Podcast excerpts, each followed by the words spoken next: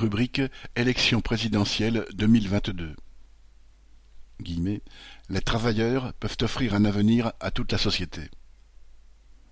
De Chartres à Vesoul, en passant par Château-Thierry et Belfort, lors des débats où Nathalie rencontre militants et sympathisants, tous les travailleurs constatent les dégâts de la course à la rentabilité. Un stagiaire de quinze ans travaillant trente-cinq heures à Carrefour sans être payé. Un apprenti à PSA qui n'apprend rien mais passe le balai sur les postes de travail. Une employée dont le salaire varie d'un mois à l'autre et n'est versé que le mois suivant. Dans tous les secteurs, on constate le même mépris. Chez Alstom, la SNCF ayant découvert des problèmes de soudure sur les TGV, la direction dit aux travailleurs qu'ils sont des incapables. Prétextant une baisse d'activité, elle les pousse à prendre leur RTT, leur congé et les met au chômage partiel. Et pourtant, les carnets de commandes sont pleins, Alstom amasse des milliards. Déjà en 2016, l'entreprise avait failli fermer, alors les salariés soupçonnent un mauvais coup.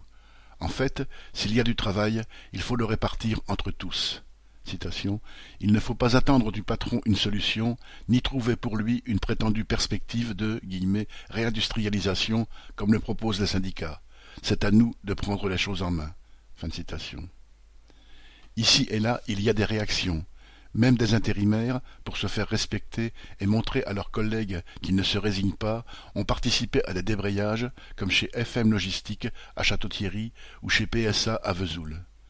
Dans un climat marqué par un sentiment d'impuissance et de manque d'unité du côté des travailleurs, ces réactions font ressurgir la solidarité. Pour préparer les luttes de demain, on peut agir dès aujourd'hui. Il faut faire sauter les verrous dans les têtes, parler de nos besoins, car on a tous les mêmes problèmes. La société doit répondre d'abord aux intérêts des travailleurs, et si elle n'en est pas capable, il faut en changer, a rappelé Nathalie. Se sentir à contre-courant ne doit pas empêcher de tenter d'avancer vers la construction d'un parti communiste révolutionnaire. Les médias font la propagande de la bourgeoisie, il faut leur répondre, notamment avec notre journal. Certains jeunes sont attirés par le côté transgressif d'un Zemmour, bien qu'il ne soit pas forcément raciste dans leur comportement. On peut leur offrir une autre perspective en montrant que la seule véritable différence est celle qui oppose les classes sociales. Les gilets jaunes ont été réprimés, les patrons nous divisent, les syndicats ne donnent pas de perspective, alors qu'il faudrait un mai 68, un juin 36. Oui, c'est bien pourquoi il faut que les jeunes connaissent cette histoire et s'en emparent, car dans les prochaines luttes, il faudra être prêt à aller plus loin pour prendre le contrôle sur l'économie et contester le pouvoir de la bourgeoisie.